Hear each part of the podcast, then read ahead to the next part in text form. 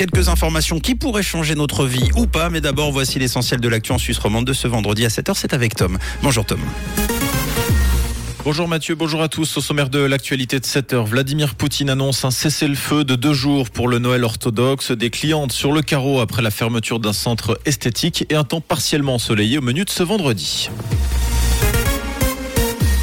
Le président russe a décrété hier un régime de cessez-le-feu sur toute la ligne de contact en Ukraine aujourd'hui et demain. Cette trêve, la première d'ampleur depuis le début de l'invasion de l'Ukraine par la Russie, signe l'arrêt des combats pour marquer le Noël orthodoxe comme l'avait promis l'Église orthodoxe russe.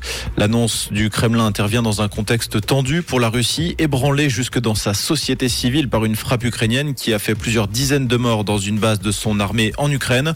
Au lendemain de l'annonce par la France d'envoi de chars légers en Ukraine, les États-Unis et l'Allemagne ont promis à Kiev, dans un communiqué conjoint, la livraison de blindés d'infanterie de type Bradley côté américain et de type Marder côté allemand. Une chaîne d'esthétique ferme soudainement et laisse ses clients sur le carreau. Plusieurs antennes de la société Depiltech, dont celle de Lausanne, ont baissé le rideau abruptement. Des clientes engagées pour des épilations définitives n'ont pas pu aller au bout du processus. D'après le quotidien 24 heures, les critiques pleuvent contre l'entreprise. Sur les réseaux sociaux, des personnes craignent d'avoir été arnaquées ou dénoncent des brûlures lors du traitement.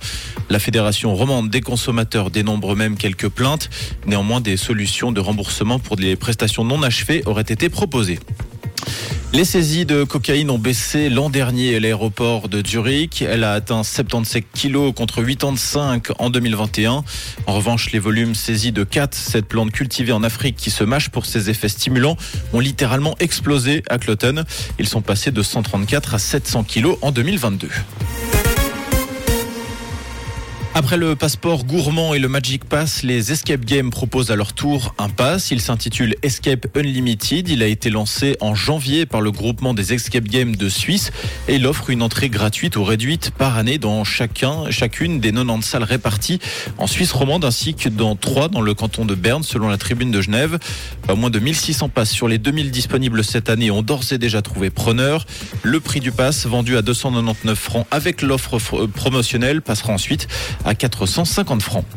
McDonald's va cesser ses activités au Kazakhstan. Le géant américain de la restauration qui emploie 2000 personnes sur place a annoncé faire face à des difficultés d'approvisionnement. Le communiqué n'évoque ni les sanctions imposées par les Occidentaux à la Russie, ni la guerre en Ukraine, mais souligne néanmoins que l'ouverture de nouveaux restaurants sous un nouveau nom sera annoncée prochainement. On rappelle que comme beaucoup de grandes marques occidentales, McDonald's avait annoncé en mai son retrait de Russie après plus de 30 ans de présence dans ce pays. La chaîne avait également annoncé en novembre son départ du Belarus. En football, Manchester City a réalisé la belle opération de cette 19e journée de Première Ligue en s'imposant 1-0 sur la pelouse de Chelsea. Le goal est signé Ryan Mahrez. Les Citizens profitent donc du faux pas du leader Arsenal pour revenir à 5 points des Gunners.